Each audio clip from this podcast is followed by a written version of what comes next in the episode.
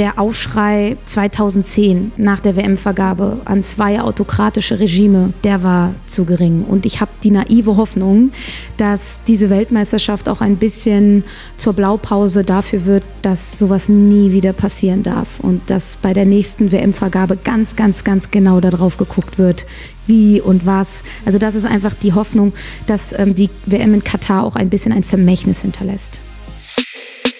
Hallo, ich bin Eva Schulz und das ist Deutschland 3000. Hier verbringe ich immer so eine gute Stunde mit Menschen aus ganz verschiedenen Bereichen, irgendwo zwischen Pop und Politik. Mein Ziel ist, diesen Leuten so zu begegnen, wie ihr sie vorher noch nie gehört habt. Deutschland 3000 soll euch, mich und meine Gäste auf neue Gedanken bringen. Weil man, wenn man jemand anderes kennenlernt, auch immer ein bisschen was Neues über sich selbst erfährt. Heute will ich aber erstmal vielen, vielen Dank sagen für euer Feedback zu unserer Iran-Folge mit Nathalie Amiri. Unheimlich viele von euch haben uns dazu geschrieben oder die Folge auf Instagram und Twitter geteilt. Und darüber habe ich mich und auch mein ganzes Team riesig gefreut. Also danke. Und außerdem hat uns das bestärkt, öfter mal solche aktuellen, themenspezifischen Folgen zu machen. Und so kam es jetzt auch zu dieser hier. Die Fußball-WM in Katar ist gerade ein Riesenthema. Überall ist die Rede von der verheerenden Menschenrechtssituation in dem Land, von Bestechungsvorwürfen gegen die FIFA, davon, ob man die Spiele nicht eigentlich boykottieren müsste. Ich habe mich in der vergangenen Woche hingesetzt und versucht, das genauer zu verstehen. Wie konnte es überhaupt dazu kommen, dass ausgerechnet Katar diese WM ausrichtet? Ein Land ohne Fußballtradition, aber dafür mit Temperaturen bis zu 50 Grad. Was wissen wir über die Situation der Arbeiter, die in den vergangenen Jahren die Stadien, Hotels, die ganze Infrastruktur dafür hochgezogen haben? Und woher kommt all das Geld, von dem immer mehr in diesen Sport fließt? Zum Glück war ich mit all diesen Fragen nicht alleine. Ich hatte Hilfe von der Sportjournalistin Lena Kassel. Lena liebt Fußball. Sie moderiert die Champions League auf Amazon Prime und jeden Morgen eine neue Folge von ihrem Podcast Fußball MML Daily. Normalerweise, meinte sie, würde sie jetzt ganz tief in den WM-Vorbereitungen stecken und jede noch so kleine Nerd-Info über die ganzen Spieler und ihre Länder auswendig lernen. Nur dieses Mal kann sie sich überhaupt nicht so richtig freuen. Das ist eine WM, die als dunkler Fleck in die Geschichte des Fußballs eingehen wird, hat Lena in unserem Gespräch gesagt. Vielleicht sogar der größte Skandal im modernen Sport. Also, selbst wenn ihr keine Fußballfans seid, das solltet ihr euch anhören. Nach dieser guten Stunde, das verspreche ich euch, könnt ihr mitreden und dann auch hoffentlich besser entscheiden, ob ihr die Spiele jetzt gucken oder boykottieren wollt. Hier kommt eine gute Stunde mit Lena Kassel. Lena, die erste Frage bei Deutschland 3000 ist immer, wo kommst du gerade her? Oh, es ist ja noch sehr früh am Tag. Also äh, ich kann dich jetzt gar nicht mit irgendwelchen tollen Sachen begeistern, die ich schon getan habe. Also exakt, glaube ich, gab es drei Wege, die ich schon getätigt habe. Vom Bett in die Küche, äh, in der Küche dann Kaffee gemacht und dann zum Wohnzimmertisch, wo wir beide uns ja jetzt hier befinden. Ähm, also von daher war es noch nicht ganz so aufregend heute. Und ich habe mich im Vorfeld gefragt, aufregend ist eigentlich ein gutes Stichwort. Gibt es einen Moment oder eine Erinnerung, die deine persönliche Fußballleidenschaft begründet hat? Oh, das ist eine sehr gute Frage. Äh, ich glaube, da sind wir direkt beim Thema. Also ich bin Fußballfan geworden, ich glaube so richtig 2006 bei der Weltmeisterschaft. Mhm. Mein Stiefvater war damals Franzose und die Franzosen haben ja wirklich äh, diese WM sehr, sehr geprägt. Zinedine Zidane, seine letzte Weltmeisterschaft und dann ist er auch noch im Finale vom Platz geflogen mit dem Kopfstoß. Ich habe es als so große Ungerechtigkeit empfunden, mhm. dass es mich sehr, sehr geprägt hat. Außerdem war ich zu der Zeit noch in Thierry Henry verliebt. Also es war sehr, sehr prägend, die Weltmeisterschaft 2006 und vorher habe ich schon immer mal Fußball gespielt, aber ich glaube, es ist ein Unterschied, Fußball zu spielen oder sich auch richtig für Fußball zu interessieren. Und da fing es eigentlich an, WM 2006. Das war ja auch noch so eine ganz besondere WM für Deutschland. Ne? Also mhm. ich weiß noch, dass ich als erstes Mal so zum ersten Mal bewusst irgendwie Deutschlandflaggen gesehen habe, die Leute mit Stolz getragen haben. Also das hat mit unserer Gesellschaft, glaube ich, ganz viel gemacht, oder? Ja, und es ist auch irgendwie so ein bisschen ikonisch gewesen für die Kraft von Weltmeisterschaften. Wer hätte wirklich gedacht, mhm. dass Deutschland mal als multikulturell, weltoffen, fröhlich wahrgenommen werden kann? Das hat das Sommermärchen 2006 ja. geschafft. Ne? Also die, die Welt zu Gast bei Freunden. Und das zeigt auch, was für eine Kraft eine Weltmeisterschaft haben kann. Und im Rückblick darauf bin ich auch sehr, sehr stolz. Mhm. Ich habe auch einen Haufen Entweder-Oder-Fragen für dich dabei. Die gehören ja auch immer dazu. Ich habe gedacht, diesmal können wir damit direkt anfangen. ähm, Fußball lieber selbst spielen oder drüber reden? Oh, da ist. Also ähm, jetzt würde ich sagen, lieber drüber reden. Weil ähm, ich glaube, so in dem Bereich, wo ich jetzt arbeite, ist es extrem schwierig, noch aktiv Fußball zu spielen, weil es einfach bei Frauen noch sehr verletzungsanfällig ist. Ähm, damals hätte ich immer gesagt, auf jeden Fall Fußball spielen, mhm. weil es für mich immer Meditation war. Es gab kaum einen Ort, wo ich nicht nachgedacht habe, außer auf dem Fußballplatz, mhm. weil das war immer so für mich so ein tranceartiger Zustand, wo es wirklich nur um den nächsten Pass ging und nicht um irgendwelche weiteren Dinge. Ähm, also es hat sich ein bisschen äh, gewandelt. Und das war eine sehr diplomatische Antwort. aber, aber eine eindeutige. Man muss sich ja hier schon entscheiden. Aber du hast tatsächlich bis letztes Jahr noch in der Regionalliga sogar gespielt. Ne? Ich habe mir aufgeschrieben, du warst erst bei Fortuna Köln, dann hier in Berlin bei Tück hier im Sport. Genau. Welche Position hast du gespielt? Also mein Trainer hat mich immer so ein bisschen als äh, die weibliche Thomas Müller bezeichnet. Also ich glaube, mhm. im Fußballfachjargon sagt man so ein bisschen falsche Neun. Also ich hatte sehr viele Freiheiten. Ich war auch technisch nicht so gut wie andere. Also ich war jetzt keine Spielerin, die sauber den Pass aus, aus einer tiefen Position spielen konnte, wie so eine Sechserposition, sondern ich war eher so ein kleiner Freigeist. Also ich habe äh, versucht, irgendwie vorne rumzuwirbeln, war auch sehr schnell. Und hast du denn mal überlegt, ob du so eine Profikarriere verfolgst oder hm. war das relativ früh klar, dass du lieber quasi an den Rand oder in die, in die Sprecherinnenkabine willst? Also ich glaube, es war relativ früh klar, dass ich äh, viel zu undiszipliniert bin, um mhm. wirklich in der mhm. Bundesliga zu spielen. Dafür ist mir das Leben abseits des Platzes auch einfach zu wichtig. Ich bin gerne unterwegs, ich gucke auch gerne Fußball in der Kneipe und glaube, ich müsste auf sehr viele Dinge, die ich liebe, verzichten.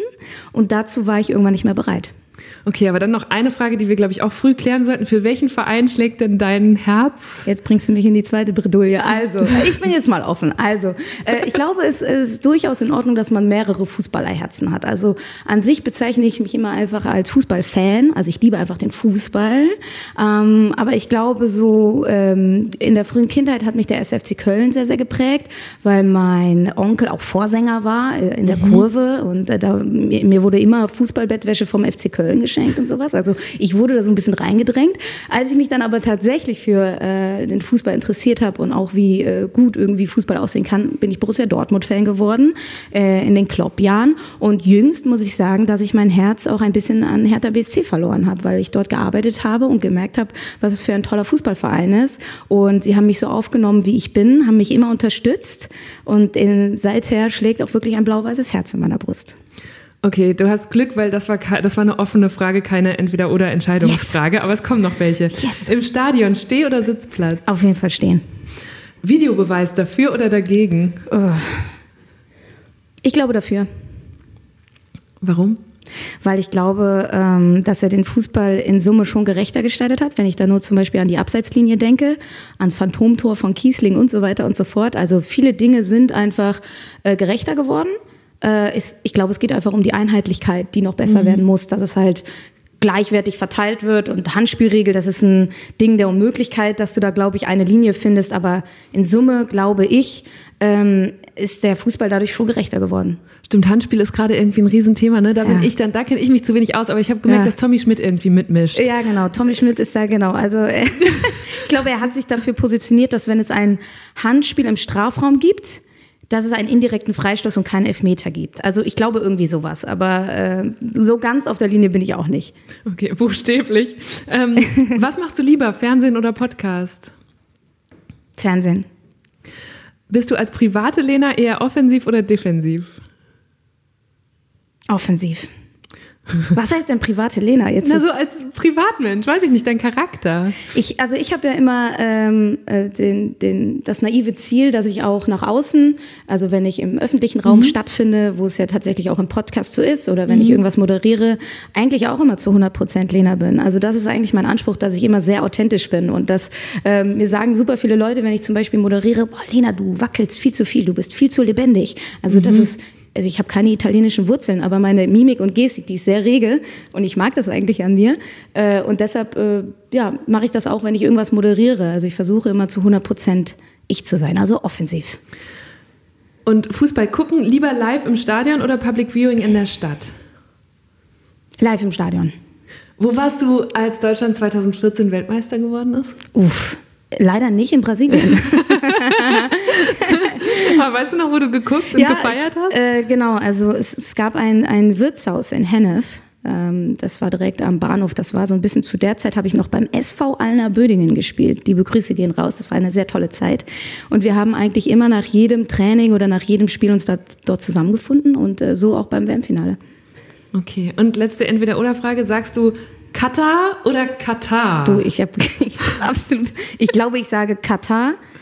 Aber was ist denn, gibt es dann richtig oder falsch? Ah, ich, ich glaube, es gibt, ich, ich glaube zum Beispiel in der ARD, für die ich hier arbeite, gab es mal irgendwann so eine E-Mail, wo es drin stand und ich habe jetzt auch vergessen, es nochmal nachzugucken. Irgendjemand hat es mal sich, glaube ich, von irgendeinem katarischen Konsulat sogar eingeholt. Okay, also ich glaube, sehr viele Menschen sagen Katar mhm. und du hast es gerade aber so Katar?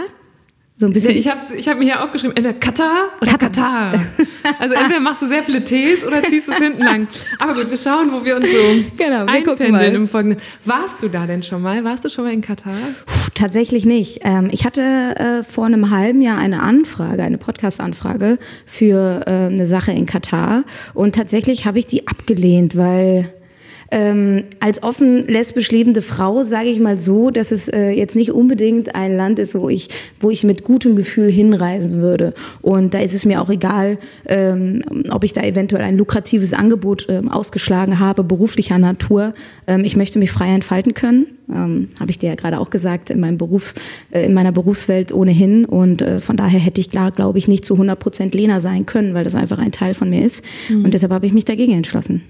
Mir ist jetzt, ich habe wirklich am ähm, Schreibtisch gesessen und rumgetippt, ne, habe über dich gelesen und mir Notizen gemacht und dann ist mir auf einmal eingefallen, ich war da schon mal. Ach, ich hatte es komplett vergessen, weil ich mal, das war 2017, habe ich einen Flug gehabt mit dieser Airline, die ja auch den FC Bayern äh, sponsert, so kommen wir bestimmt auch gleich noch drauf. Und da musste ich in Doha zwischenstoppen und der Zwischenstopp war super lang und ich weiß noch, man kam da an und dann hingen da so große Plakate, wenn Sie so und so lange Aufenthalt haben, können Sie umsonst einen Bustrip irgendwie Yay. in die Stadt machen. Das war natürlich, und ich dachte so, ja gut, ich, bevor ich hier acht Stunden am Flughafen rum ja. Und dann haben die einen halt wirklich in diese Hauptstadt gekarrt und man hat einmal alles das gesehen, was, oder ich habe das alles gesehen, was jetzt immer so da in diesen ganzen Trailern läuft. Ne? Mhm. Diese riesigen Neubauten. Mhm. Es war knallheiß. Dann erinnere ich habe dann jetzt auch nochmal so alte Fotos nachgeguckt. Da, natürlich irgendwie so verrückte Werbung hing da und dann aber auch so ein Schuck, wie in so einer arabischen Altstadt halt. Also es war so ganz, mhm. ganz verrückte Erinnerung. Und ich dachte so, ja, interessant, dass ich mir nicht mal gemerkt habe, welches Land es war, weil es wirklich wie so ein paar Stunden rein und raus waren. Aber vor allem ist mir so diese Hitze in Erinnerung geblieben. Mhm. Und da, als ich da jetzt nochmal drüber nachgedacht habe, so wie kann man da Fußball spielen? Also, und ursprünglich sollte die WM ja sogar im Sommer stattfinden. Also, da hat es in Katar irgendwie 50 Grad.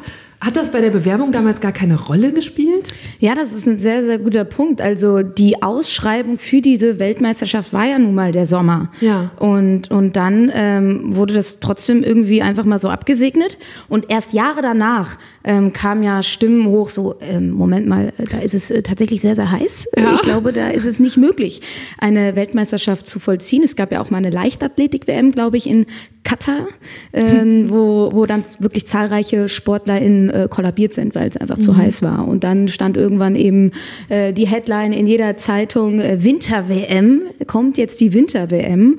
Und ähm, sehr viele nationalen Verbände haben vehement äh, sich dagegen ähm, ja, geäußert, weil es einfach eine wahnsinnige Belastung ist für die Spieler, was wir, glaube ich, jetzt auch bei der WM sehen werden, weil mhm. sie einfach nahezu keine Pause haben. Also als die WM-Vergabe 2010 vollzogen wurde. Das muss man ja auch mal sagen, das ja, ist zwölf Jahre her. Ne? Exakt ne? also. das. Ähm, war es eine WM-Ausschreibung oder eine WM-Bewerbung für den Sommer. Und jetzt ist es in den Winter geschoben worden, aus Rücksichtnahme auf die Spieler. Ich habe gehört, dass umgekehrt ja auch viele Vereine protestiert haben, weil sie gesagt haben, boah, da gehen uns Einnahmequellen verloren, weil wir Spiele nicht mehr stattfinden lassen können parallel zu WM. Also ein ganzer Spielzeitraum wird geblockt. Das war mir alles gar nicht klar, diese Komplexität dahinter. Ja, genau. Also ich glaube allen voran, weil es einfach nicht möglich war, im Sommer dort Fußballspiele mhm. stattfinden zu lassen. Also es ging tatsächlich mal um, um die Gesundheit der Spieler, weil es nicht möglich war. Und ähm, die WM jetzt im Winter ist aber aus rein sportlicher Sicht natürlich auch sehr, sehr schädlich, ne? weil sie normalerweise jetzt eben ähm, eine Winterpause hätten jetzt bald und weil die Bundesliga tatsächlich jetzt sozusagen zwei Saisons hat. Also ja. wir haben jetzt den 15. Spieltag zu Ende und jetzt erstmal eine ellenlange Pause bis Ende Januar fast und dann beginnt es sozusagen nochmal von neu. Auch das ist ein absolutes Novum. Sowas also gab es noch nie. Nationale Ligen wurden komplett durchgeschüttelt, genau. um diese WM jetzt möglich zu machen, dieses Weltereignis. Aber vielleicht kannst du auch noch mal erklären, nach welchen Kriterien wird so eine WM denn vergeben? Also es passiert ja offensichtlich mit ganz vielen Jahren Vorlauf. Was wird da alles mit einbezogen? Wer entscheidet das überhaupt? Soll ich jetzt die offizielle Antwort geben oder so, wie es tatsächlich ist? Also wenn wir jetzt mal die WM-Doppelvergabe 2010 sehen, das ist übrigens erstmalig so gewesen, dass eine Doppelvergabe passiert ist. Was heißt das? Doppelvergabe ist bei der WM, äh, bei der WM-Vergabe 2010 wurde, wurden die Weltmeisterschaften 2018 und 2022 vergeben. Also, also Russland und, und Katar. Katar. Hm. Zwei autokratische Regime. Ja. Ähm, das ist erstmalig so gewesen.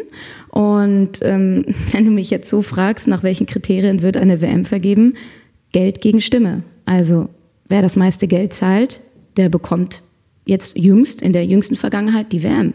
Und das ist so offensichtlich, also das klingt ja jetzt komplett nach Korruption. Das ist einfach bewiesen. Also das Problem ist, dass äh, es jetzt bei der WM-Vergabe 2010 im großen, großen Stil auch Spurenverwischungen gab. Also mhm.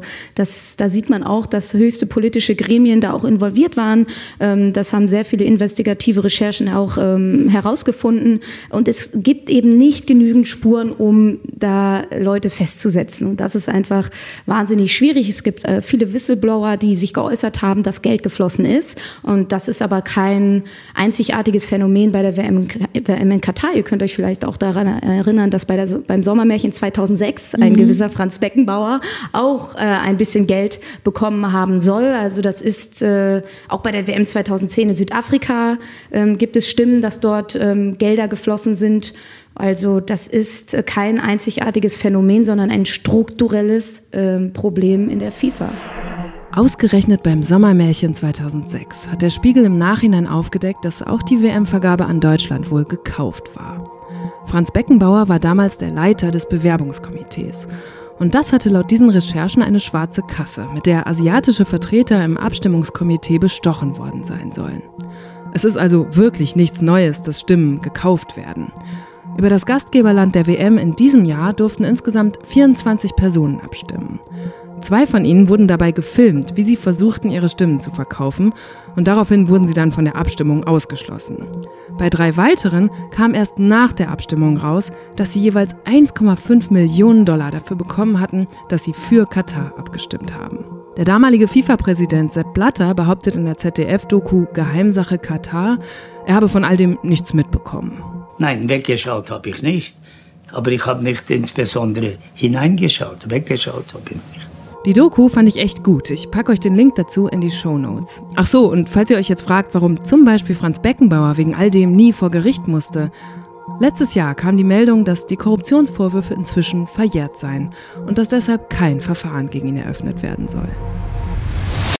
Also ich finde auch gerade bei Katar interessant, dass es gibt jetzt auch nicht so eine bestehende Fußballtradition da oder so. Ne? Gleichzeitig könnte man natürlich sagen, ja, wir bewerben uns, um das mal aufzubauen. Wir möchten diesen Sport im Land etablieren, aber ich weiß nicht, ob das jetzt so richtig die Motivation war. Oder wie erklärst du dir, dass Katar das so dringend haben wollte? Naja, also warum Katar das haben möchte, ist ja ganz, ganz klar. Also es gibt da zwei Punkte. Einmal ähm, Image Sie wollen äh, zeigen, wie prunkvoll dieses Land ist. Es ist ja ein sehr kleines mhm. Land ähm, und es geht einfach um Imagepflege. Man kann sich das WM-Organisationskomitee so ein bisschen wie so eine Werbeagentur vorstellen, mhm. die so einen gewissen Claim haben. Und der Claim ist ähm, ja auch der, den FIFA-Präsident Gianni Infantino immer wieder in die Welt rausbläst. Das wird die beste WM aller Zeiten. Das, da werden die meisten Kameras im Stadion sein. Es werden die tollsten Stadien da sein. Mhm. Und es ist auch die teuerste WM aller Zeiten. Ich glaube, die hat umgerechnet 220 Milliarden Euro gekostet. Die WM in Russland, glaube ich, 40 Milliarden. Also Boah, da sieht man mal, da Alter, sieht man was mal Dimensionen. Äh, die ja. Dimension und auch die Gap dazwischen, ja. ne? Ähm, zwischen diesen beiden Weltmeisterschaften. Also sie wollen auf der anderen einen Seite Image, aber sie wollen auch Soft Power. Und der Begriff Soft Power, das kann man sich so vorstellen, sie wollen Sicherheitsgarantien haben. Es ist ein sehr kleines Land, Katar, mhm. ähm, angrenzend ist Saudi-Arabien, was ein riesiges Land ja, ich ist. Ich habe das mal mitgebracht, ja. weil ich dachte, das können wir uns gut zusammen angucken. Warte mhm. mal, also ich habe hier, ähm, für alle, die jetzt nur zuhören, ihr könnt theoretisch parallel Google Maps mal aufrufen so und mal Katar es. eingeben. Das ist da. Und wir, wir können es ja mal kurz Man kann es kaum sehen. Also genau, Katar ist kleiner als Schleswig-Holstein, ja. liegt hier am Persischen Golf und wie du gerade schon sagst, daneben ist das riesig große Saudi-Arabien. Es ist im Grunde wie so eine kleine, ja. es hängt ja an Saudi-Arabien. Es könnte fast, ne, naiv könnte man sagen, ist ja eigentlich ein Teil davon. Ja. Daneben liegt noch kleiner Bahrain. Dann rechts die Vereinigten Arabischen Emirate, Kuwait, Irak und gegenüber Iran. So. Genau. Und sie wollen dadurch, dass sie so mini, mini, mini sind, ja. ähm, wollen sie durch Sportveranstaltungen, durch Kulturveranstaltungen, ich glaube, sie haben über 500 Sportveranstaltungen jetzt schon in Katar ausgerichtet, wollen sie sich Sicherheitsgarantien aufbauen. Das heißt, wenn du irgendwann unverzichtbar bist, mhm. wirst du unangreifbar. Und das ist eben die Soft-Power-Strategie, die hinter, ähm, hinter Katar steht. Also auf der einen Seite Sportswashing, Imagepflege, auf der anderen Seite Soft-Power-Sicherheit für Katar. Dieses Streben danach, unangreifbar zu sein, kommt nicht von ungefähr. Falls ihr die Karte gerade offen habt, dann seht ihr es ziemlich eindrücklich. Das Land liegt auf einer kleinen Halbinsel im Persischen Golf, genau zwischen den verfeindeten Staaten Saudi-Arabien auf der einen und Iran auf der anderen Seite. Militärisch sind die gegenüber Katar klar überlegen. Viele Katarer sorgen sich, dass ihnen etwas Ähnliches passieren könnte wie Kuwait 1990. Damals überfiel der Irak unter Saddam Hussein Kuwait und löste so den Zweiten Golfkrieg aus. Kuwaits Infrastruktur und Industrien wurden weitgehend zerstört. Es brauchte erst die USA, die eine durch die UN legitimierte Koalition bildeten und zur Befreiung anrückten. Aber bevor jetzt der Eindruck entsteht, Katar sei ein kleines, unschuldiges Land zwischen lauter Supermächten, ganz so einfach ist es auch nicht. Katar verfügt über das drittgrößte Erdgasvorkommen der Welt. Und das macht das kleine Emirat selbst zu einem riesigen und vor allem sehr reichen Player. Katar mischt sich immer wieder in internationale Konflikte ein und steht im Ruf, Terrororganisationen wie die Hamas und die Taliban mitzufinanzieren. Von den etwa 2,5 Millionen Einwohnerinnen und Einwohnern sind übrigens nur rund 300.000 auch Kataris. Die anderen sind Gastarbeiter aus Ländern wie Nepal, Pakistan, Indien oder den Philippinen. Und jetzt gibt es ja ähm, unheimlich viel, auch viel verschiedene Kritik. Ich habe mir das hier so ein bisschen versucht selber aufzuschreiben, damit wir das gemeinsam aufdröseln können. Eine Sache, die immer zuallererst genannt wird, sind die Arbeitsbedingungen. Katar hat jetzt ja innerhalb dieser zwölf Jahre unheimlich viel gebaut. Erst Stadien aus dem Nichts hochgezogen, viele Hotels, die ganze Infrastruktur musste erstmal aufgebaut worden für die vielen, vielen Fans, die da jetzt ins Land kommen. Und das alles wurde und wird von Gastarbeitenden, äh, Gastarbeitern kann man glaube ich fast, muss ja, man nicht mal gendern, sagen, ähm, ja. aus Südasien unter unwürdigen Bedingungen gebaut. Was weiß man darüber? Na, also pff, ähm, Nepal zum Beispiel, viele Nepalesen ähm, gehen nach Katar, um eben als Gastarbeiter für ihre Familien Geld ähm, zu holen, mhm. weil in Nepal verdienen sie tatsächlich noch weniger. Ähm, ich weiß, das macht das Ganze nicht besser, aber ähm, ein, wir hatten letztens in unserem Podcast einen Reporter, der war auch in Nepal unterwegs und der sagt, der Exportschlager in Nepal sind Menschen. Also sie gehen nach Katar, um Geld für ihre mhm. Familien mhm. zu sammeln und Katar holt diese Gastarbeiter, weil sie sehr, sehr billig sind. Und sie mussten, wie du schon richtig gesagt hast, jetzt innerhalb von zwölf Jahren eine komplett neue Infrastruktur bauen. Sieben Stadien, viele Hotels, weil es eben ein sehr kleines Land ist und ähm, dementsprechend nicht genügend Infrastruktur für ein so großes Weltereignis überhaupt vorhanden ist. Ne? Und sie haben über, unter menschenunwürdigen Bedingungen gearbeitet, im Sommer bei 50 Grad, haben in, ähm, in kleinen Zimmern gehaust zu sehr, sehr mhm. vielen Menschen. Ich habe damals bei der Sportschau gearbeitet, nach meinem Bachelorstudium 2013 war das, glaube ich. Und da haben wir schon damals Berichte, die ähm, das Sport in Zeitteam vor Ort äh, gemacht hat, schon dokumentiert. Also es war schon sehr, sehr lange bekannt, mhm. dass, die, dass die Arbeitsbedingungen dort katastrophal sind.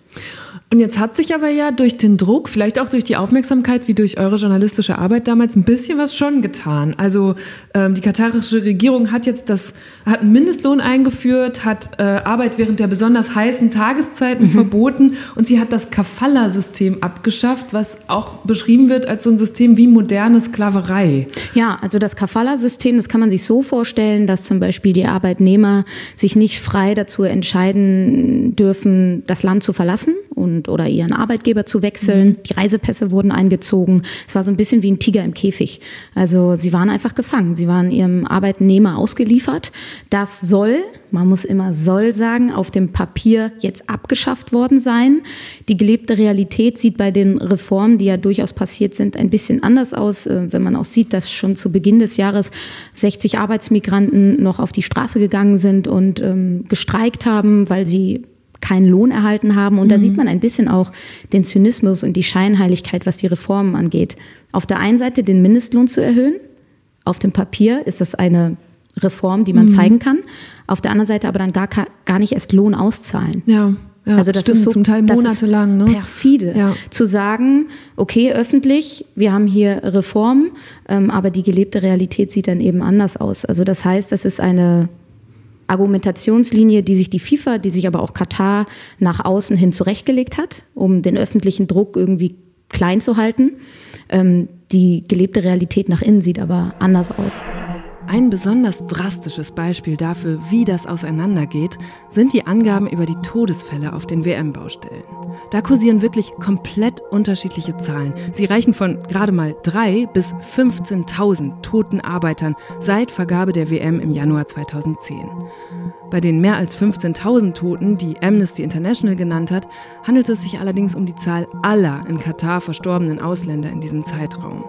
Wie viele Opfer im Zusammenhang mit WM-Projekten stehen, ist dabei nicht klar. Trotzdem kursiert halt diese Zahl. Die britische Zeitung The Guardian spricht von insgesamt 6500 toten Gastarbeitern, aber auch hier sind weder die konkreten Jobs noch die Arbeitgeber bekannt. Dagegen bestätigen das katarische Organisationskomitee und die FIFA lediglich drei Todesfälle auf Baustellen und 37 weitere, die allerdings nicht als Arbeitsunfälle geführt werden, weil sie nicht unmittelbar mit der Arbeit zu tun gehabt hätten sagt das Organisationskomitee. Wir stochern da quasi im Nebel statistisch. Ja, und das äh, liegt eben auch daran, dass die ganzen Todesfälle nicht irgendwie ein externes Gremium untersucht, sondern das WM-Organisationskomitee. Hm. Und ich habe ja auch an anderer Stelle schon mal gesagt, das wäre in etwa so, als wenn die Kirche ihren eigenen Missbrauchsskandal kontrolliert. Was, was ja, de facto, passiert, wurde auch schon in diesem Podcast so, thematisiert. Was, was, ja de facto so ist. Ja, also das heißt, es ist, ist kein, es ist absurd, es ist kein unabhängiges Gremium. Sehr viele Tote haben keinen richtigen Totenschein, sondern ähm, es wird dann einfach darunter äh, zusammengefasst, dass sie eines natürlichen Todes gestorben sind. Das heißt, die Todeszahlen, die das WM-Organisationskomitee nach außen gibt oder die FIFA, sind ganz, ganz andere, weil sie nur die Todesfälle erfassen, die zum Beispiel nur auf den WM-Baustellen passiert sind. Mhm. Das heißt, man ist von einer Leiter gefallen oder man hat einen Pfahl auf den Kopf bekommen. Aber die ganzen Herz-Kreislauf-Erkrankungen, die ähm, durch eine ja, Überbelastung und totale Erschöpfung passieren, also mhm. Herzinfarkte, Nierenversagen und die Hitze, und die, halt, ne? Hitze ja. die werden gar nicht erfasst. Und, und, und dann können wir auch ähm, zum, zum Entschädigungsmechanismus kommen, denn es werden nur jene Familien entschädigt, finanziell von der FIFA, mhm. die eben einen Totenschein haben, der ausweist, dass es auf den WM-Baustellen passiert ist. Also de facto von der Leiter gefallen, vom Pfahl ja. erschlagen. Alle anderen werden überhaupt gar nicht erfasst und deshalb warten die Familien immer noch auf Entschädigungen, die sie niemals bekommen werden, weil der Totenschein etwas ganz anderes aussagt. Das mhm. heißt, offiziell ist der Mann, der Sohn, der Bruder nicht auf den WM-Baustellen gestorben, sondern an Herzversagen einen natürlichen Todes gestorben. Und gibt es da irgendeinen Weg, wie man das noch aufräumen und, und nachträglich jetzt analysieren kann? Oder auch überhaupt irgendein Interesse von Akteuren, die da Einfluss nehmen könnten? Das kann ich mir nicht vorstellen. Also natürlich könnte die, die FIFA in irgendeiner Form, und das fordern ja auch Amnesty International mhm. und Human Rights Watch, dass sie die kumulierten WM-Prämien, das sind glaube ich 440 Millionen Euro, die jetzt bei dieser Weltmeisterschaft ausgeschüttet werden, eins zu eins in einen Entschädigungsfonds stecken und den Familien ähm, der Todesopfer zugutekommen lassen. Ähm, die FIFA hat das abgelehnt. Mhm. Also sie will das nicht. Und von daher, ähm, glaube ich, muss man da andere Mittel und Wege finden, wie man noch irgendwie in irgendeiner Form eine Entschädigung für die Familien ähm, zustande bringen kann. Deshalb fordere ich zum Beispiel, dass die Spieler, die Verbände, die Sponsoren ihre WM-Prämien spenden.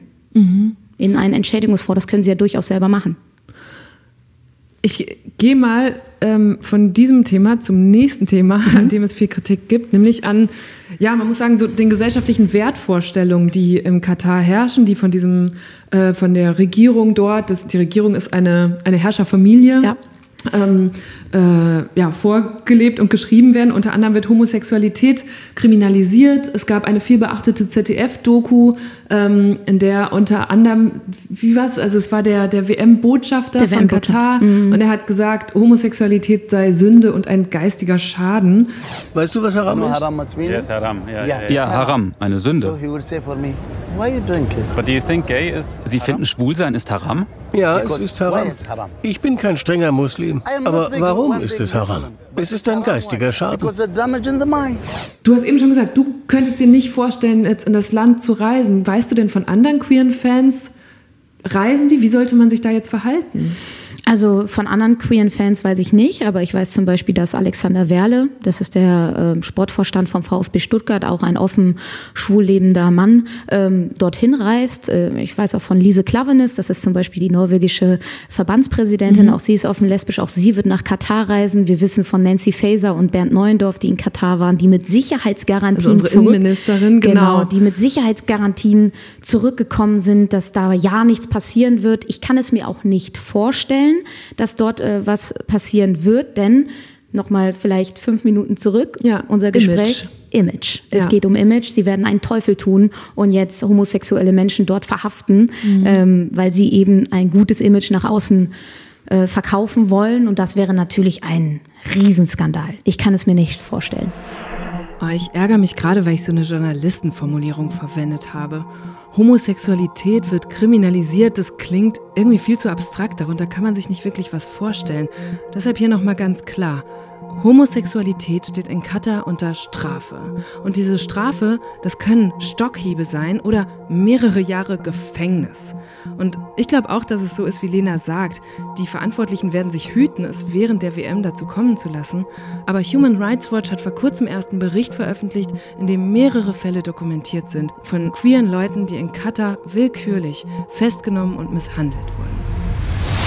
Also was würdest du sagen, man kann eine WM nicht vergeben in ein Land, das diese Art von Offenheit nicht lebt oder wo es für dich, also wie, wie machen wir das? Was ist, wie würdest du da vorgehen? Weil gleichzeitig Leute, ich habe Argumentationen gelesen, wo Leute gesagt haben, eine Weltmeisterschaft ist immer die Welt, die alle Länder einschließt und damit eben auch ganz verschiedene kulturelle Einstellungen, Werte, äh, Einschätzungen und so weiter.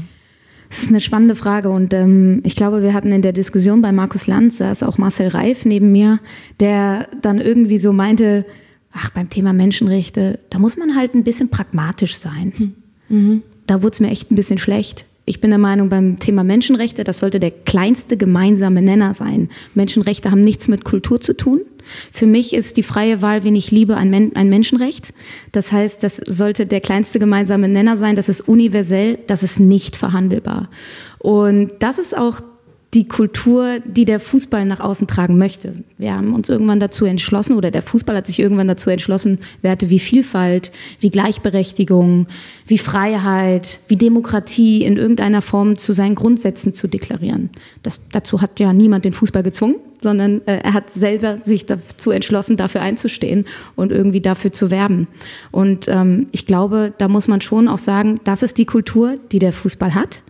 Und wenn Land XY die WM austragen möchte, dann ist das ein Privileg, dann ist das ein prestigeträchtiges Turnier und dann hat man nach diesen kulturellen Werten und nach den Normen, ähm, für die der Fußball lebt, auch ähm, sollte man dafür stehen. Und ich glaube schon, dass man da euch durchaus sagen kann, das Land ähm, kann das irgendwie tragen und das Land nicht. Und für mich kann Katar das Land nicht, also kann das mhm. nicht tragen. Sie stehen eben nicht für diese Werte. Deshalb haben mich die Äußerungen dieser Doku ehrlich gesagt auch gar nicht überrascht. Mhm. Katar hat nie vorgegeben, ein anderes Land zu sein. Sie haben nie vorgegeben, Homosexuelle toll zu finden, die Frauen irgendwie gleich zu berechtigen. Das haben sie 0,0 irgendwie mal nach außen propagiert. Sie haben einfach nur nach den Regeln der FIFA gespielt. Sie mhm. haben die Gier ausgenutzt. Sie wussten, mit Geld ist da was möglich. Und das heißt, jetzt den Finger nur auf Katar zu zeigen, finde ich falsch. Der Finger muss auf jeden Fall in Richtung FIFA gehen. Mhm. Und zwar ganz ja, deutlich. Oder auch wenn wir hier nochmal auf unsere Karte schauen, die Länder drumherum sind ja nicht viel besser. Ne? Mhm. Äh, Im Gegenteil. Ähm, und gleichzeitig gibt es auch da wieder die Argumentation, naja, aber so ein Weltereignis wie die WM da geht jetzt einmal der Spot noch viel intensiver als sonst drauf und vielleicht kann Katar mit diesen ersten Reformen auch Vorreiter sein für die gesamte Region.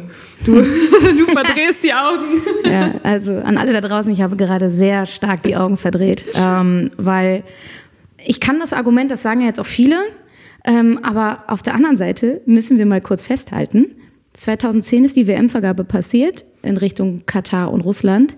Zwölf Jahre danach hat das eine Land einen völkerrechtswidrigen Angriffskrieg gegen die Ukraine gefahren. Das andere Land ähm, hat einfach mehrere tausende Todesopfer zu äh, verantworten. Also das heißt, im, im, im Fokus der Weltöffentlichkeit sind da im Worst Case über 15.000 Menschen gestorben. Das heißt, ich will mir gar nicht ausmalen, welche Umstände es wieder vor Ort mhm. sind, wenn die Weltöffentlichkeit nicht mehr da ist. Also das heißt, ich glaube, wir überschätzen da auch die Kraft des Sports, ähm, Systeme zu verändern.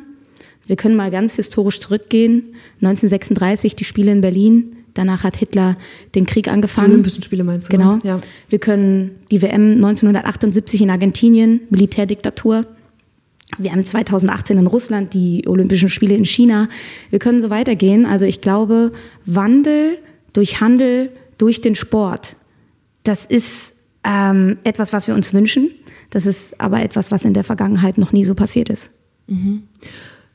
Das ist ja auch das Verrückte, dass wir jetzt so beim Sport so kritisch hingucken, während Deutschland ja auch extreme wirtschaftliche Verflechtungen mit diesem Land hat. Ne? Also das habe ich mir auch nochmal aufgeschrieben. Warte, wo steht's? Ich wusste, dass das ähm, kommt. Bitte? Ich wusste, dass das kommt. Ja, aber also das ist ja, also, ist ja eigentlich auch im Sinne deiner Argumentation, mhm. oder? Dass du sagst, ja, jetzt gucken wir da hin, aber dann gucken wir wieder weg, während äh, wir irgendwie 1,5 Milliarden Exportgüter jedes Jahr äh, nach WM ja. exportieren äh, nach WM, nach Katar in dieses WM-Land exportieren. Das ist ja verrückt, dass da nie diese Aufmerksamkeit drauf ist. Ja. Ich dachte nur, dass du ein bisschen auf ähm, diese, diese Doppelmoral jetzt abzielst, die ja auch einige jetzt in den Raum werfen. Ne? Also auf der einen Seite brauchen wir Katar, um irgendwie die Ortskräfte aus Afghanistan auszufliegen. Mhm, ähm, ähm, Oder wir brauchen, möglichen Erdgas. Wir brauchen, wir brauchen Katar jetzt in unserer Energiekrise. Ähm, und dann sagt man so, und jetzt aber die Fußball-Weltmeisterschaft äh, in Katar verurteilen, das ist doch heuchlerisch. Ähm, ich sage dann immer, das waren zwei Notlagen, in denen wir uns befunden haben, wo wir notgedrungen in irgendeiner Form die katarische Hilfe brauchten. Ich verstehe nicht, wo der Fußball sich 2010 in einer Notlage befunden haben soll. Mhm. Das, das, das ist, deshalb funktioniert diese Argumentation für mich nicht. Das hat mich jetzt bei der Vorbereitung übrigens richtig überrascht. Im Frühjahr war Robert Habeck ja nach Doha gereist und hatte dort eine Energiepartnerschaft mit Katar vereinbart. Ich erinnere mich noch an seine Statements, in denen er erklärt hat, dass wir nach dem russischen Angriff auf die Ukraine eben dringend Gas aus anderen Ländern bräuchten. Es ist die Ukraine-Krise, die mich hierher gebracht hat und der Versuch, möglichst schnell von russischem Gas und Öl und Kohle runterzukommen, in diesem Fall vor allem Gas, und eine neue Energiepolitik für Deutschland und für Europa aufzubauen. Vor ein paar Wochen wurde klar, Unsere Gasspeicher sind inzwischen zwar gefüllt, aber wohl nicht mit Gas aus Katar. Gegenüber der Bild-Zeitung erklärte Habeck, Zitat, die Kataris haben sich entschieden, kein gutes Angebot zu machen. An anderer Stelle haben sie das allerdings sehr wohl. Katar gehört zu den größten Auslandsinvestoren in Deutschland mit einem Volumen von über 20 Milliarden Euro. Über den katarischen Staatsfonds hält das Emirat zum Beispiel Anteile an Volkswagen, der Deutschen Bank und Hapag-Lloyd.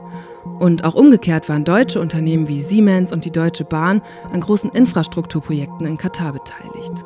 Insgesamt sind rund 150 deutsche Firmen in Katar aktiv. Wir haben ja gerade schon festgehalten, Katar hat durch diese Fußballweltmeisterschaft oder will durch diese Fußballweltmeisterschaft Image bekommen und Soft Power. Die Frage, die ich mir aber immer stelle, ist, was hat Katar jetzt im Fußball gebracht? Sehr viele Tote, Sklavenarbeit, Menschenrechtsverletzungen und, und deshalb äh, bin ich immer noch fassungslos, dass, dass wir das äh, tatsächlich jetzt einfach so durchziehen, dass wir das jetzt einfach machen. Diese WM wird stattfinden. Und klar kommt es jetzt äh, zu den Boykottforderungen und die sind auch gut und die sind wichtig. Die kommen nur leider viel zu spät. Mhm. Wie erklärst du dir, dass sie erst jetzt kommen? Also warum haben wir diese Diskussion nicht schon viel früher geführt? Ich glaube tatsächlich, ähm, dass, dass es nicht so greifbar war. Also klar, gekaufte WMs, Korruption. Das war bei der FIFA eigentlich, das ist Common Sense. Das weiß jeder, der sich irgendwie für Fußball interessiert. Das ist echt tragisch. Das ist tragisch, aber das ist leider so. Mhm. Ähm, plötzlich kamen ja aber immer mehr Meldungen, ähm, Menschen sind dort gestorben, die Zahl hat sich immer wieder erhöht. Und das ist natürlich etwas, was emotionalisiert, das ist etwas, was haptisch ist, was greifbar ist. Und ich glaube, ähm, erst dadurch ähm, wurde die Awareness immer, immer größer, also die Aufmerksamkeit wurde immer größer, wurde immer extremer, da haben die Medien auch sehr viel mitgewirkt, mhm. weil das kam ja auch nicht aus der FIFA heraus, sondern das kam ja erst durch den öffentlichen Druck, Klar, dass die Missstände ja. öffentlich wurden. Und von daher hat das seine Zeit gebraucht und es brauchte diese 15.000 Tote als Schlagzeile, weil das die Menschen emotionalisiert hat. Und das mhm. hat eben eine Zeit lang gedauert. Ich würde gern auch mal auseinanderdrüsseln, wer jetzt wie reagieren sollte oder könnte. Leon Goretzka sagt, die deutsche Fußballnationalmannschaft zum Beispiel müsste auch ein Zeichen setzen. Zitat, im Optimalfall maximal sichtbar. Wie könnte so ein Zeichen aussehen, Lena? Also was können die Nationalspieler sich rausnehmen während des Turniers? Also ich habe es ja schon ähm, hier jetzt vorhin erwähnt. Also ich glaube, es wäre ein spürbares Zeichen, wenn sie medienwirksam und öffentlich sagen, wir spenden alle unsere WM-Prämien. Und ich glaube, das müsste halt jetzt äh, unmittelbar bald passieren, mhm. weil äh, wenn, das wenn, wenn das Turnier startet, dann glaube ich, wird das äh, ein bisschen untergehen. Also das wäre ein richtiger Knall und das wäre mal endlich keine inhaltslose Symbolik, wie mit Edding irgendwie Human Rights ähm, auf sein Shirt zu schreiben. Ähm, das ist, glaube ich, das, was sie, das, was sie wirklich spürbar machen können. Ähm, ich bin sehr gespannt. Du hast ja Leon Goretzka äh, jetzt schon zitiert, was da noch kommen wird. Das wäre jetzt mein Vorschlag. Mhm. Er scheint ja aber auch noch irgendwas im Kopf zu haben und ich finde, da sollte man dann auch kreativ sein. Die FIFA hat ja politische Botschaften verboten. Ja, ich wollte gerade sagen, du klingst jetzt, als würdest du auch davon gar nichts halten. Es gab jetzt die Nachricht, dass die Dänen, mhm. ähm, die wollten auf ihre äh, Trikots schreiben Human Rights for All. Ja. Das ist ihnen von der FIFA untersagt worden, wo man wirklich, also da war ich auch so, Moment mal, das ist doch sogar ein Wert, den die FIFA offiziell vertritt.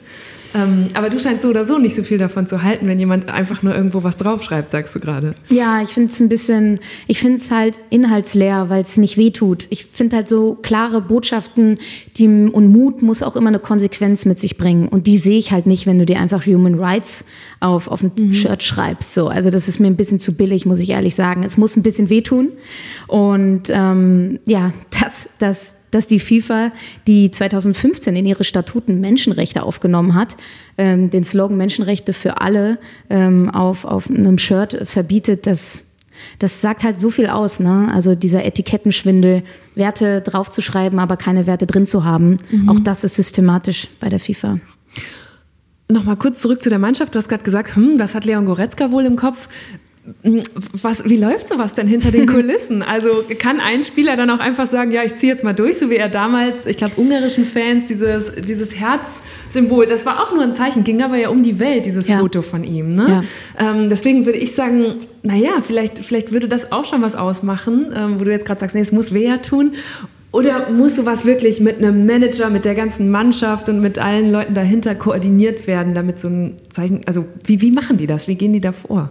Naja, also sie haben es ja äh, im Kollektiv irgendwie geplant mit den Medienvertretern, als sie diese Human Rights Geschichte gemacht mhm. haben, mit dem PR-Filmchen hinten dran. Das war natürlich sehr ungünstig. Was war das? Also sie haben halt im, im Zuge eines spielt, ähm, da haben sie halt ähm, verschiedene ähm, Shirts getragen und jeder Spieler hatte einen Buchstaben Ach, das, ja. ähm, beim Mannschaftsfoto äh, ja. an und ähm, leider haben sie halt danach im Nachgang noch einen Film dazu veröffentlicht, wie sie eben diese T-Shirts designt haben. Was dann natürlich so ein bisschen ja, als PR-Gag ausgelegt wurde. Mhm. Also dann sage ich dir auch, ähm, Eva, dann lieber das spontane Herz von Leon Goretzka, was auch mein Herz sehr erfüllt hat. Mhm. Okay. Ähm, jetzt hast du gesagt, die FIFA wenig nachvollziehbar inhaltlich verbietet sowas wie die dänischen Trikots. Was für Konsequenzen hätte das denn, wenn ein Spieler sich der FIFA in der Hinsicht widersetzt? Das, also vermutlich irgendeine Geldstrafe. Also ich kann mir nicht vorstellen, dass sie so weit gehen würden, dass sie, dass sie ihn suspendieren. Aber ich meine, das ist eine einzigartige Situation, in der wir uns befinden. Eine, die WM in Katar, das ist die kontroverseste WM. Das ist die politischste, mhm. das ist die schlimmste. Und das ist eine WM, die, glaube ich, als dunkler, dunkler Fleck in die Geschichte des Fußballs eingehen wird. Ein riesiger Skandal im modernen Sport, wenn nicht sogar der größte. Das heißt, all das, was da jetzt passiert in den nächsten Wochen, ist auch ein bisschen einzigartig, weil man so das in diesen Rahmenbedingungen noch nie erlebt hat. Also ich kann dir die Frage ehrlich gesagt nicht beantworten. Ich weiß nicht, wie weit sie gehen würden, um irgendwie dieses Image aufrechtzuerhalten, weil ähm, das würde natürlich auch für Katar wiederum ein Image-Schaden bedeuten, wenn dann, mhm. was weiß ich, irgendwelche Botschaften nach außen propagiert werden. Sie wollen ja, dass es die beste WM wird, die Fassade aufrechtzuerhalten. Es soll glanzvoll, es soll prunkvoll sein.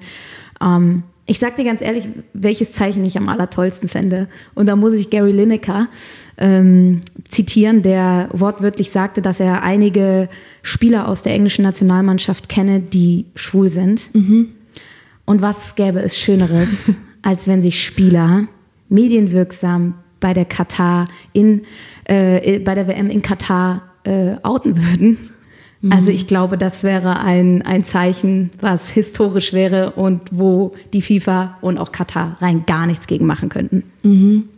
Glaubst du, dass das eh überfällig ist, dass männliche Profispieler sich outen und damit im Fußball dieses Zeichen setzen? Ich glaube schon, dass es überfällig ist. Ich, Thomas Hitzelsberger hat es ja gemacht mhm. nach seiner Karriere mhm. und nicht währenddessen. Ähm, ich kann aber auch verstehen, warum Spieler immer noch ähm, Sorge, Sorge davor haben. Auch innerhalb der Kabine kommen verschiedene Religionen ähm, zusammen, äh, wo dann eben Homosexualität bei der ein oder anderen Religion eben haram ist, verboten. Mhm ähm, ich glaube noch nicht mal so sehr von den Fans, sondern wirklich innerhalb der, der Kabine mhm. kann das extrem schwierig sein. Ähm, ich glaube, man könnte den Einzelnen schützen, wenn sich vielleicht mehrere Spieler zeitgleich outen, ähm, damit der Fokus nicht so krass ja. auf einem ist, sondern vielleicht ein Kollektiv ja. von fünf, sechs, sieben Spielern. Ähm, das wäre, glaube ich, eine, eine, eine Richtung, die, die gut funktionieren würde. Glaubst du, die sind schon untereinander vernetzt? Ich glaube schon. Mhm. Also das kann ich mir nicht vorstellen. Ähm, doch, weil das natürlich auch so ein bisschen Safe Space dann ist, wenn man sich austauschen kann. Ähm, würde mich sehr wundern, wenn das nicht so wäre. Und ich würde es mir auf der anderen Seite auch wünschen, dass sie jemanden haben, der im, im Bereich auch tätig ist und der unter dem gleichen medialen Druck steht, ähm, mhm. dass sie sich da einfach austauschen können. Jetzt hast du gerade schon gesagt, die Fans würden das äh, vielleicht gar nicht so, so streng ähm, behandeln oder anders reagieren als manch ein ähm, Kollege im Team die Fans, das hat mich auch überrascht, du hast gerade schon gesagt, es ist eine sehr besondere WM. Letzten Freitag ist eine Umfrage vom ZDF erschienen, das Politbarometer, da wurde gefragt, nee, Moment, also da kam bei raus, dass über die Hälfte der Deutschen findet, dass die Nationalmannschaft gar nicht teilnehmen sollte an dieser WM. Ist das vorstellbar überhaupt? Ich fand es ziemlich krass. Ja, also jetzt natürlich nicht mehr. Das habe ich ja mhm. ähm, gerade eben auch schon gesagt, dass das halt jetzt viel zu spät äh, wäre. Aber auch das hätte, glaube ich, im Kollektiv passieren müssen, weil natürlich dann auch so ein bisschen der Wettbewerbsdruck ja schon auch noch da ist, ja, der Konkurrenzdruck klar. schon mhm. noch da ist. Aber sage ich mal, wenn die Niederlande, Frankreich, England, Deutschland als die vier großen Fußballnationen, wenn wir jetzt mal aus einer ähm, eurozentristischen Sicht darauf blicken, sagen, gesagt hätten, wir machen da nicht mehr ja. mit das wäre ein echtes Zeichen gewesen. Ja. Das wäre ein spürbares Zeichen gewesen und das hätte natürlich ähm, ähm, für, für große, große Schlagzeilen und Wellen gesorgt und vielleicht wäre dann auch die ein oder andere Nationalmannschaft noch hinter, hinterhergezogen. Und es hätte, es hängt wahrscheinlich auch wieder damit zusammen, dass wir die Diskussion in der Breite zu spät führen, weil Total. sonst wären auch diese Umfragen vielleicht schon früher anders ausgefallen ja. und die Mannschaften hätten da so eine andere Stärkung empfunden, auch so einen Schritt überhaupt in Erwägung zu ziehen. Ne? Ich meine, jetzt in den letzten Wochen haben wir fast jeden Tag eine neue Katar-Dokumentation, mhm. einen neuen Katar-Podcast ähm, um die Ohren bekommen. Diesen hier auch. Ja. Diesen hier ja auch. Ähm, natürlich auch verständlich, wenn man so ein bisschen versteht, wie die Medienwelt funktioniert. Ja. Je näher das Ereignis rückt, desto äh, präsenter ist das Thema, ganz klar. Ähm, aber ich finde, es ist ja auch ein Henne-Ei-Problem. Entschuldige, dass ich dich unterbreche, gut. aber ja das Publikum hätte es vor drei Jahren ja wahrscheinlich auch noch nicht so Exakt geklickt das. und geguckt. Natürlich also, nicht. Ja. Natürlich nicht. Da lag der Fokus noch woanders. Ne? Ja. Ähm, und ich meine, wir kommen ja jetzt auch nicht aus einer unkrisenreichen Zeit ja. in der Vergangenheit. Ne? Corona und was auch immer. Ähm, also da waren sehr, sehr viele Krisenherde, die wir ohnehin schon bekämpfen mussten. Ähm, aber der Aufschrei 2010 nach der WM-Vergabe mhm. an zwei autokratische Regime, der war zu gering. Und ich habe die naive Hoffnung, dass diese Weltmeisterschaft auch ein bisschen zur Blaupause dafür wird, dass sowas nie wieder passieren darf und dass bei der nächsten WM-Vergabe ganz, ganz, ganz genau darauf geguckt wird, wie und was. Also mhm. das ist einfach die Hoffnung, dass ähm, die WM in Katar auch ein bisschen ein Vermächtnis hinterlässt. Mhm. Ich muss kurz mein Handy holen. Ich will dir nämlich was vorspielen. Ich meinem Mach Mantel. das. Mhm. Tipp, tipp, tipp. So, weil jetzt haben wir ja schon, also wir haben gerade gesprochen über, wie könnten sich die Spieler, wie könnte sich die Mannschaft verhalten. Aber ganz viele Fans fragen sich ja auch, wie soll ich mich verhalten? Und ich habe dir ein Video mitgebracht über die Frage, äh, ob Fans die WM boykottieren oh, sollen. Eine Umfrage. Warte. Der Kollege Fabian Köster in der Heute-Show vom ZDF. Hm. Können wir den Kataris vielleicht subtil zeigen, dass wir nichts von ihnen halten, indem wir immer Timo Werner spielen lassen? Werdet ihr die WM in Katar boykottieren? Ja klar. Also kein Spiel gucken. Na, keins. Ja, aber ihr kennt das Wort Boykott. Ja, klar. Ja. Aber so ein, zwei Spiele werdet ihr gucken. Ja, mit Sicherheit. WM-Finale. Ja. Deutschland, Brasilien. Ja. Aber ihr werdet die WM boykottieren. Ja. Aber ein, zwei Spiele werdet ihr gucken. Das macht überhaupt keinen Sinn, was du Ja, ich weiß. Wenn es halt im Winter ist, ist es halt im Winter. Aber für mich de zählt definitiv pro Sommer-WM, weil im Winter hat sie nichts zu suchen. Punkt. Ja, und das mit den Menschenrechten. Ja, genau. Sehr schön. Also, ja, ich fand es auch, ich fand's auch sehr schön, weil es zeigt natürlich eigentlich auch genau diese Zwiegespaltenheit zwischen. Total. Müssen wir jetzt boykottieren? Wir wollen doch einfach nur die Spiele gucken. Ne? Das kam da, Ja. finde ich, so ein bisschen raus. Ja. Was würde das denn bringen? Wirklich ein Boykott in Form von, ich als Fan gucke diese Spiele nicht. Das ist ja die große, große Frage, ähm, die ich mir auch die letzten Wochen die ganze Zeit äh, gestellt habe, sozusagen Pro- und Kontralisten erstellt habe. Was kann ein Boykott jetzt wirklich äh, nutzen? Ich halte die Erfolgsaussicht äh, durch einen Boykott das System FIFA irgendwie nachhaltig zu verändern, irgendwie Reformen auch in diesem Komplex, weil der ist auch autokratisch, der ist 0,0 demokratisch, weil es einfach keine Mitbestimmung vorsieht. Ähm, also das System äh, FIFA für eher sehr gering. Ich glaube auch, dass wir da wieder aus einer sehr eurozentristischen Sicht drauf gucken. Die Leute in Brasilien, Argentinien, Afrika, Polen, Serbien, das ist eine Diskussion, die wir hier in Deutschland, Holland, Dänemark. Dänemark Ja. führen. Ähm, aber ich glaube, sehr, sehr, sehr viele Menschen weltweit werden diese WM trotzdem gucken. Und von daher weiß ich nicht, ob der Boykott jetzt im Kollektiv wirklich etwas bewegen äh, könnte. Also ich glaube, die TV-Quote ist da einfach nicht wirksam genug. Die Gelder sind schon geflossen. Ähm, aber ich glaube trotzdem, jeder Einzelne, der ähm, das nicht mit seinem moralischen Gewissen vereinbaren kann, diese WM zu gucken, der sollte boykottieren. Jeder, der das nicht tun kann, weil er einfach die Spiele liebt, weil, er, weil die Weltmeisterschaft das Größte ist, da kann ich es auch nachvollziehen, dass er, dass er guckt. Und ich finde dieses binäre Denken, was jetzt schon so ein bisschen vorherrschend ist, wenn du die WM guckst, bist du ein schlechter Mensch. Wenn du die WM nicht guckst, bist du ein guter Mensch. Das halte ich für falsch. Ich halte die moralische Überladung für nicht richtig, ähm, weil es so ein bisschen die Verantwortung dann auf den Endkonsumenten abwälzt, die dafür also am allerwenigsten etwas können. Also das halte ich für den äh, falschen Weg. Ich glaube, jeder für sich selber muss entscheiden, ob er die WM guckt oder nicht. Ich habe mich ähm, dazu entschlossen, ähm, als Fan hat mich diese WM verloren, als Sportjournalistin nicht. Ähm, ich will hingucken, ich will in unserem täglichen Podcast irgendwie NGOs einen Platz geben. Wir werden unsere Werbeeinnahmen spenden, wir werden auf tolle NGOs hinweisen, wir werden tolle Kampagnen vorstellen. Also wir wollen weiter laut sein, weil dieser laute Protest hat ja auch erst dazu geführt, dass die Missstände offen und öffentlich breit diskutiert wurden. Und das ist eben die Art und Weise, wie ich damit umgehen werde. Ich finde jede andere Art und Weise aber auch vollkommen in Ordnung. Und ich glaube, wir alle sollten uns da nicht in moralische Geiselhaft nehmen. Was kann man noch als Fan tun, wenn du jetzt sagst, hm, der Boykott, der, der setzt an der falschen Stelle an? Die Leute, die uns jetzt zuhören und trotzdem irgendwie bewegt davon sind, was rätst du denen? Ja, also ich glaube, was man nicht machen sollte, was ich persönlich für falsch halte, diese WM so zu konsumieren wie jede andere WM, weil das ist keine normale WM. Da sind sehr, sehr viele Menschen gestorben. Und ich finde, diesen ähm, Entschädigungsmechanismus muss man einfach finden. Also, dass man irgendwie in irgendeiner Form den Familien, die jetzt den Bruder, den Sohn, den Mann verloren haben und jetzt auch hungern, weil damit eben der Ernährer wegfällt, ähm, die sollten wir irgendwie unterstützen, weil die Arbeiter haben eben diese WM auch erst möglich gemacht und haben mit ihrem Leben bezahlt. Und ich finde, da können wir ansetzen. Es gibt zahlreiche äh, Kampagnen. Pro Tor spendet man einen gewissen Betrag, ähm, was, was irgendwie so total leicht für uns auf der Couch machbar ist. Man öffnet irgendwie äh, sein Handy und ähm, guckt dann irgendwie die ein oder andere NGO an und kann per Klick einfach einen Betrag spenden und der kommt an der richtigen Stelle an. Also ich glaube, das ist das, was wir machen können. Ähm, wir können damit kritisch weiter umgehen und ähm, nicht einfach nur da sitzen und uns berieseln lassen, sondern uns damit aktiv auseinandersetzen.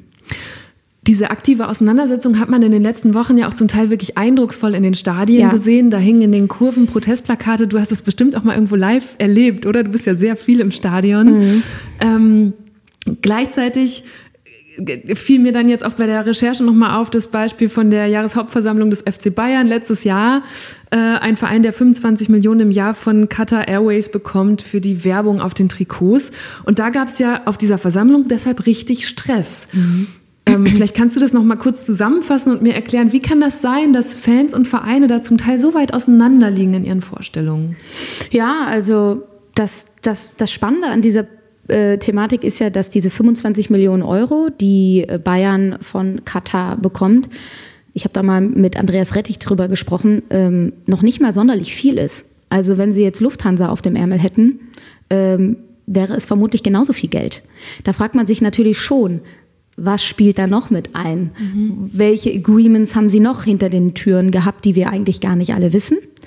Und die Fans, ähm, die sind natürlich laut und, und erschüttert, weil der FC Bayern auf der anderen Seite natürlich für auch gewisse Werte steht. Sie haben, sind auf dem CSD in München mit einem Wägelchen losgezogen, haben gesagt, wir stehen für Vielfalt. Das ist auch ähm, etwas, wofür wir öffentlich stehen wollen. Und auf der anderen Seite dann natürlich Qatar Airways als Ärmel-Logo zu haben. Das ist eine unsägliche Doppelmoral, das ist scheinheilig und das merken die Fans. Und noch auch spannend, ähm, der FC Bayern ist so aufgestellt, dass der Club auch, also dass die Fans auch Mitbestimmung haben. Mhm. Und deshalb gibt es auch diese Jahreshauptversammlung. Ne? Und ähm, das, ich bin sehr gespannt. Im nächsten Jahr wird der Vertrag, läuft er aus?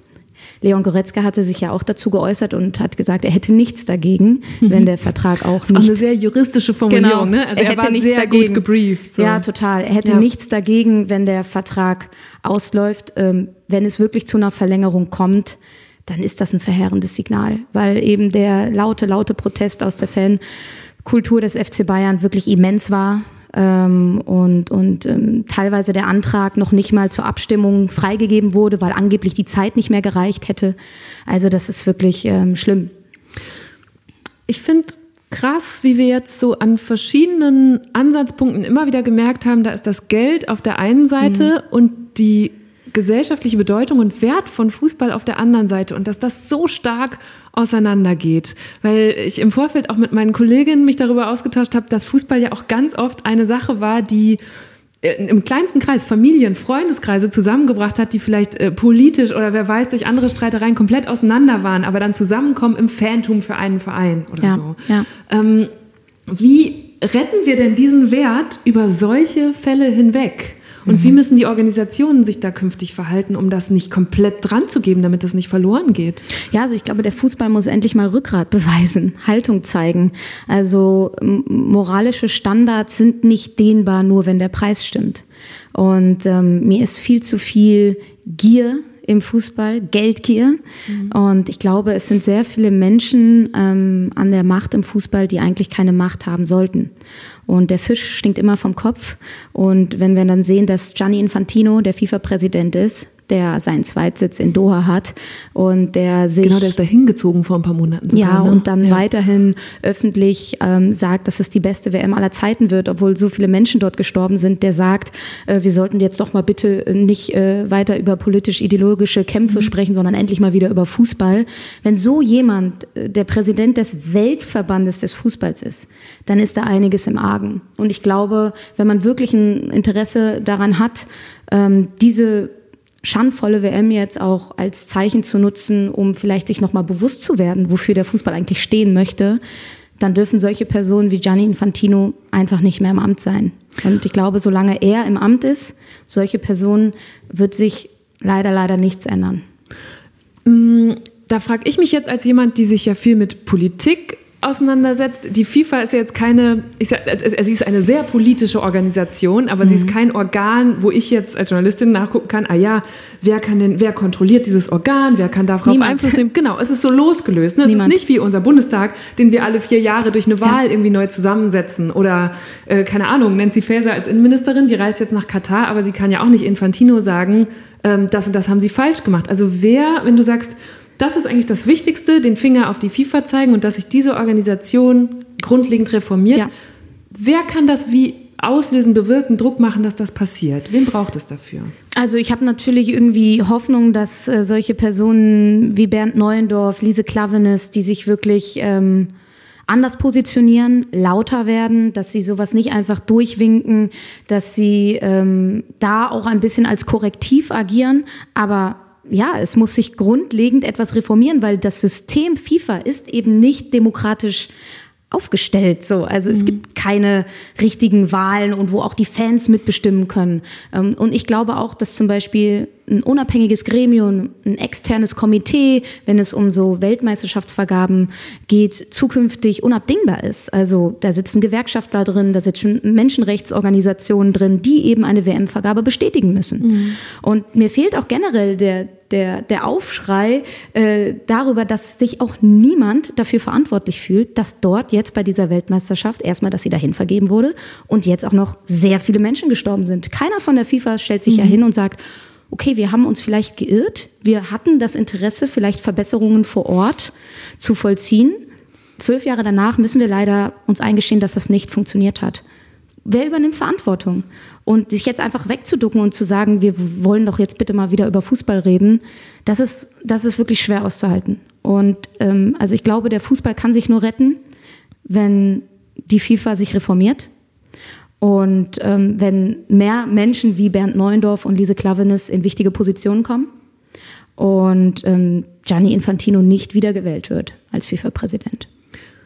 Du hast eben schon das Wort Gier genannt. Es ist ja auch ein System, das sich unabhängig machen müsste von so viel Geld, das da fließt oder immer mehr fließen könnte. Ich habe in dem Zusammenhang auch an die, die, allein die Rechte für die Übertragung der Spiele nochmal gedacht, oh ja. die ja ein Riesendiskussionsthema sind. Mhm. Und das ist bei uns beiden auch ganz interessant. Ich bin so eine öffentlich-rechtliche, du arbeitest inzwischen für Private. Ne? Und da habe ich noch gedacht, wie, wie stehst du überhaupt dazu? Weil meine Kollegin meinte zum Beispiel, boah, dadurch wird Fußball doch auch immer unzugänglicher, wenn die erste, zweite Bundesliga oder du kommentierst die UEFA Champions League äh, bei Prime die kommen jetzt, die sind hinter einer Paywall. Äh, was ist mit einem Kind, das irgendwie so ein Fantum von einer Mannschaft ausleben will, aber nicht zu Hause einen Fernseher mit so einem Abo hat? Hm, ja, es wird natürlich immer teurer.